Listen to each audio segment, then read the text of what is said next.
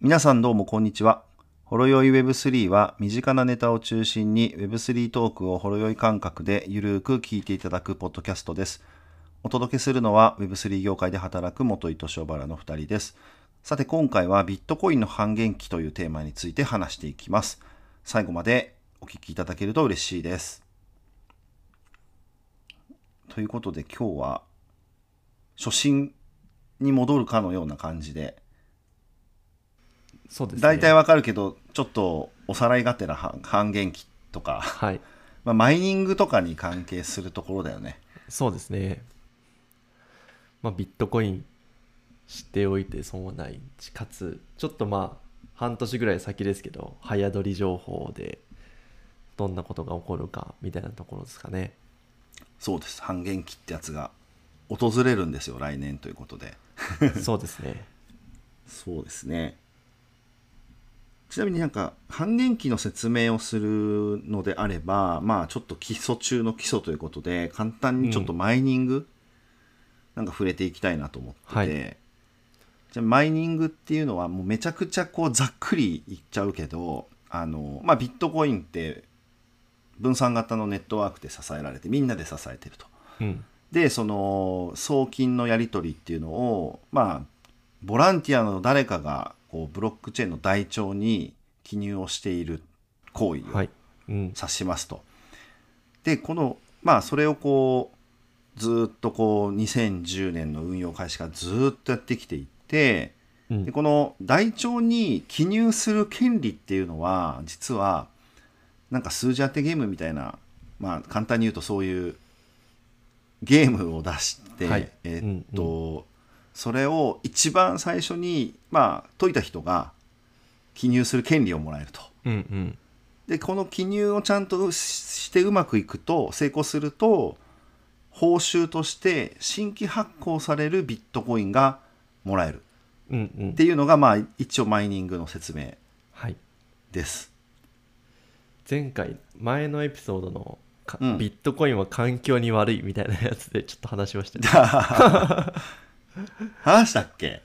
ちょっと話した気がしますね。そうだね。で要はその、うん。あ電力食う問題であー、そう。で、じゃあどこに電力食うのかっていうと、この数字当てゲームに電力使ってるんだよね。はいはいで、この数字当てゲームっていうのが結構難しくて、その単純な計算を膨大にやんなきゃいけない、まあ、要は総当たりでなんかこう特定の数値値をなんか探し当てるゲームなんだよね、こうれんう。んでえっともう何もなんて言うんだろう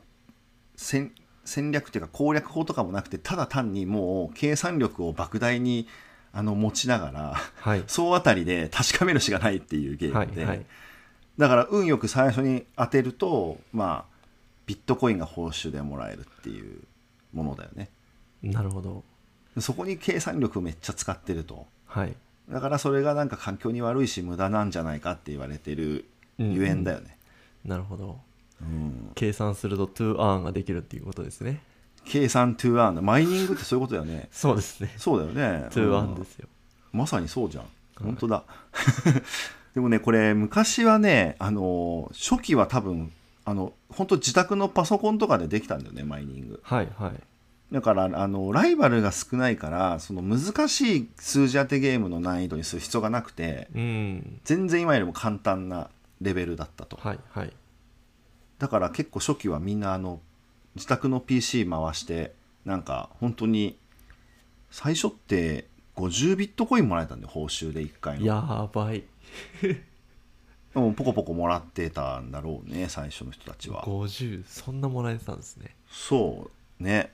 でも僕もねマイニングちょっとだけやってみたことがあって面白半分ではいはいほらあのグラフィックボードってやつ GPU ってやつを使ってはいあの2017年ぐらいにマイニングをやってたのよ、はでいも、はいもう当時でもあのビットコインはもうその ASIC っていう専用のこう計算機、はいなんか変な本当箱型のよくわからん機械でもうすんげえうるさいしすっげえ熱が出て熱くてうるさいしはい何なんだこれみたいなはいはやいつなんだけど、それでないとやっぱりもうビットコインのマイニングがもう全然もうすでにできなかったぐぐらい、そのなんて言うんだろうね膨大な計算力が必要なほどその数字当てゲームの難易度がもう上がってたんだよね、うんうんうん、だから僕もその GPU のマイニングっていうのはあの全然ほんと当時の草コイン今もうどこに行ったかもわからんようなやつをあのマイニングしてましたよあそうなん草コインやったんですね草コインをマイニングしてそのマイニングで得た報酬をビットコインにこう変えて貯めてたなるほどなるほどみたいなことやってたんだけど、うん、でねあのマイニングってあれなんだよねそのマイニングプールってやつがあってさうんうんあのもう一人のこう個人ではもう到底もうあの計算問題が解けないくてそれはそうですそよの専用機械をもうアホみたいに数買ってうんそれこそなんか寒いあの北欧とかに倉庫借りて、うんばもうぐわーってもう何千台とかマイニングのマシン置いてうんうん計算してやっと掘れるかどうかみたいなそれでこう事業として成り立ってたりもしてたんだけど、うんうんそれじゃないとできなかったのよね当時からだからその、はいはいえっと、マイニングプールっていうのはなんかそのみんなの計算力を集めてでえっとその集めた計算力でこうマイニングを試みるっていううんサービスがあったのよ、はいはい、だから個人の人たちはそのパソコンとか数台とか持ってる ASIC っていう専用機械をそのマイニングプールに接続して計算能力をその上げてもしその報酬、えっと、ビットコインがあの数字当てゲームに当たって報酬が入った時に分配されるっていううんうんなるほどなるほどそういうねサービスがすでにあってそういうのを使わないとできなかったのよね。ああそうなんですねそう、まあ、それほどなんかあのハッシュレートっていうんだけどあのその計算問題の難易度みたいのがもう,、うんもうバカみたいに上がってるわけよ当たり前だけどこうビットコインの価格も上がってるしまあそりゃそうですよね広がってるからね、うんうんまあ、やっぱり当然最近過去最高の難易度を記録したりとかしてるんだけどもうだから企業があのがっつりそういう工場を作って機械もバンといっぱい揃えてやるべきもう事業みたいになっちゃっててなるほどそうこもう金かかりそうですねうめちゃくちゃ金かかると思うしビットコインのあのやっぱ価格によって事業の成績が業績がかなり左右されるから。うん超危ない危ないリスクの高いビジネスだと思う よ確かにやっぱ寒く電気代が安い寒いところにさあのそうで工すね場を作ってみたいな、ちょっと面白そうだったんだけどねそういうのもっていう、まあ話があるんだよね日本じゃ向かないですね日本は向かない電気代高いしああのさ涼しくないしそうですねそうそうそう中国ロシアとか北欧とか、まあ結構そういうところが盛んだったのかな中国はもうダメになっちゃったんだっけね、確かそんな記国が禁憶で止にしすちゃっねたりとかそんな記うん憶ですねだった気がしますがでもね最近すんげえ面白いニュースがあったんだけどはいあの8月にね最近起こったニュースであの個人でそのビットコインのマイニングにチャレンジしている無謀な人がいたんだけども、はいはいもうとんでもない確率なんだけどたまたま計算問題1番解いちゃってえーあれだよその本当専用機械を数台持ってるぐらいの人だよそれなんかたまたまとかあるんですか いやもうだからあのくく数当てゲームだからこれ運が良ければたまたまその計算してる時最初にたまたま通っちゃった当てちゃったってことだよねなるほどなるほどあありえるのよ確率的には、でもはいほんとめちゃくちゃ低い確率で、うんもうそなりゃそうですよんね7年ぶりかなんかに今回8月にあの1人のマイナーさんの人がえ当てたっていうのがニュースだったのよ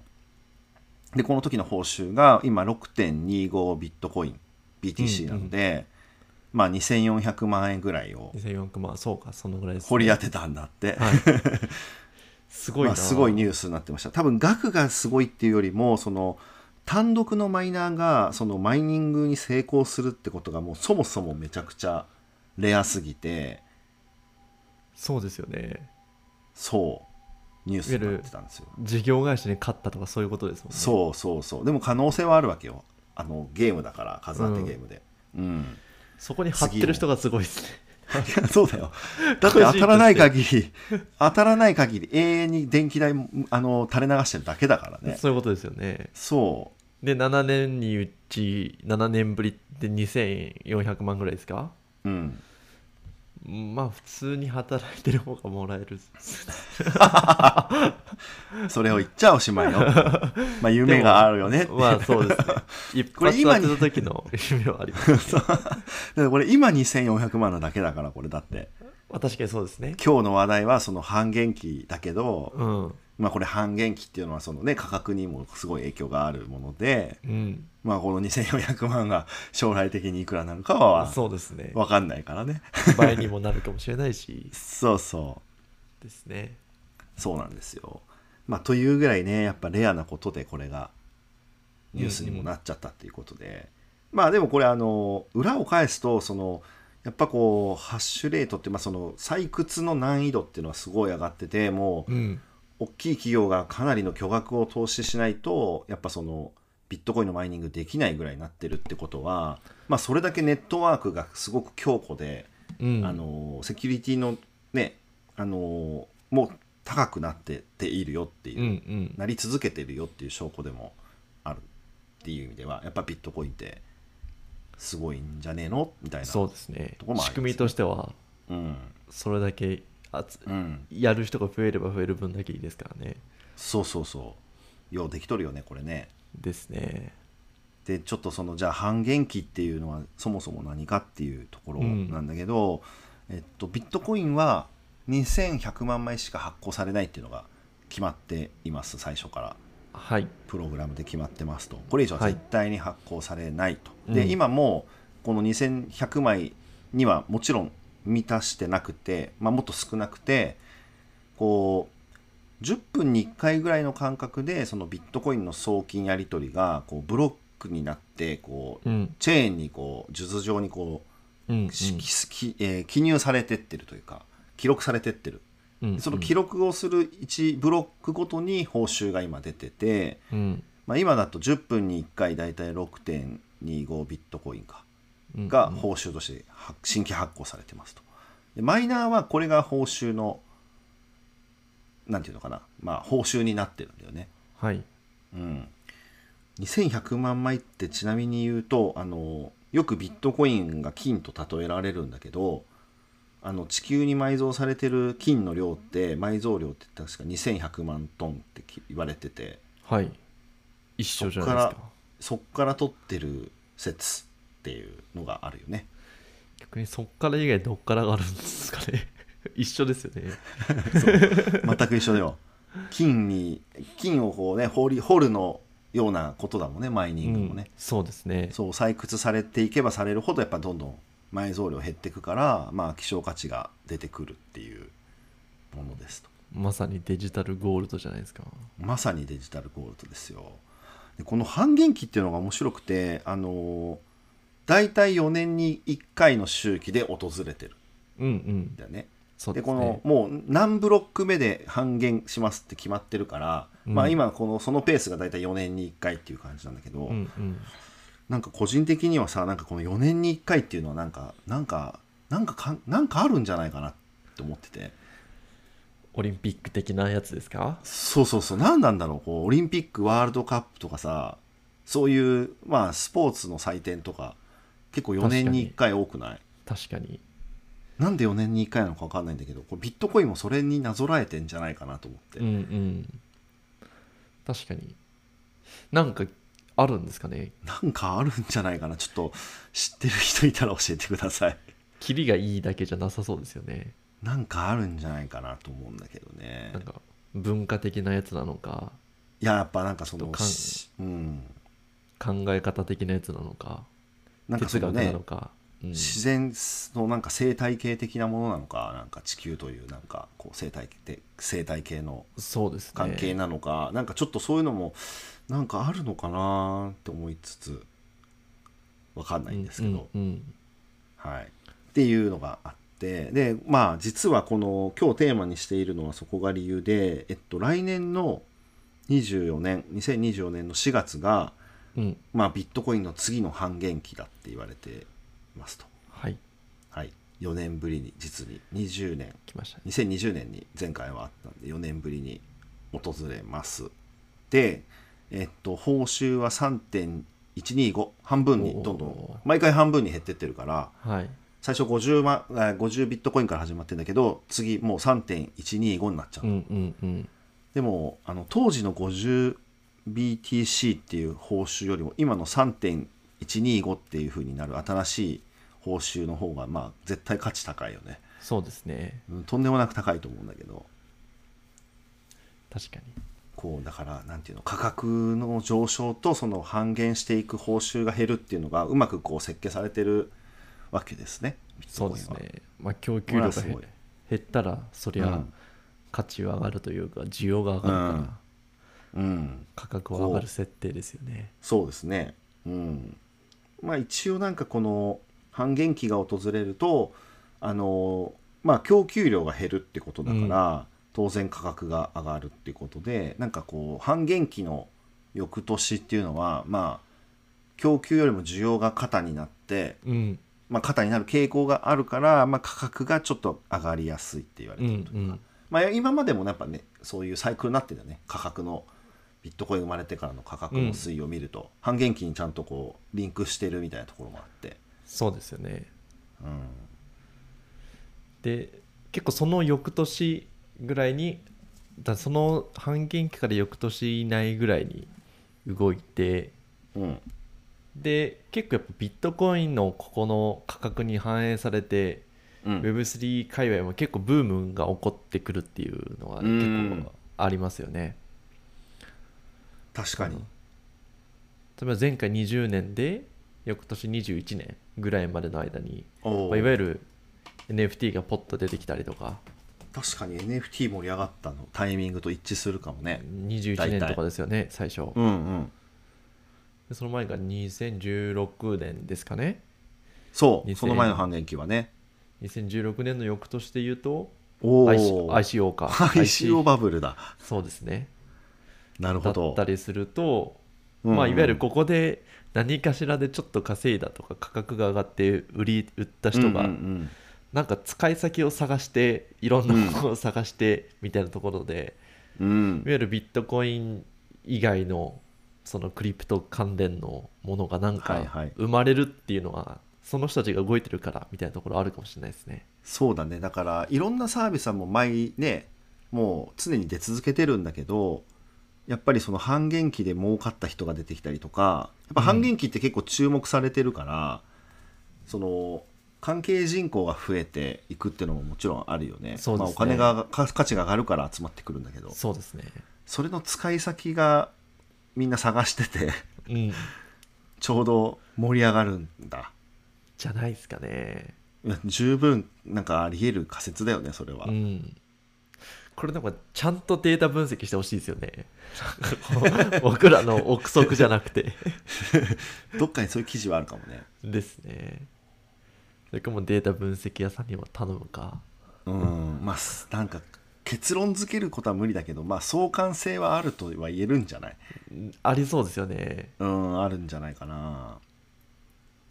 まあ結構どうなるかですようん来年、来年以降2000、えーっと2024年から2025年にかけてまた何かが来るんじゃねえかっていう感じかなですね次のトレンドは何かっていう、うんまあ、面白いですねそう考えるそうと半減期っていうビットコインだけじゃなくてうんもう Web3 のねそうですね、まあ、ビ結構大事なビットコインというものがあったから Web3 が生まれたみたいなところのうん一個のなんかこう、 4年に一度の祭典みたいなねそうですね やっぱりオリンピックとかワールドカップみたいだな。次のトレンドは何かですねそうビですッね。トコイン半減期が生まれる、うん、うんこのマイニングの仕組みもこれ面白くて、どやっぱでも聞いてる方でちょっとあの、ね、マイニングを詳しい人ならもうすでに分かってると思うんだけど、知らない人からすると、いや、半減期って言ってどんどんどんどんこう報酬減ってくってなると、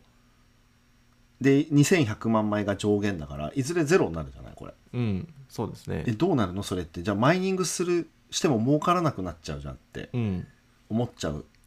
かもしれないんだけどまあまあまあ価格もね価値が上がってってるから報酬が減ってってもまあペイできるというかうんマイニングする価値はあるんだけど、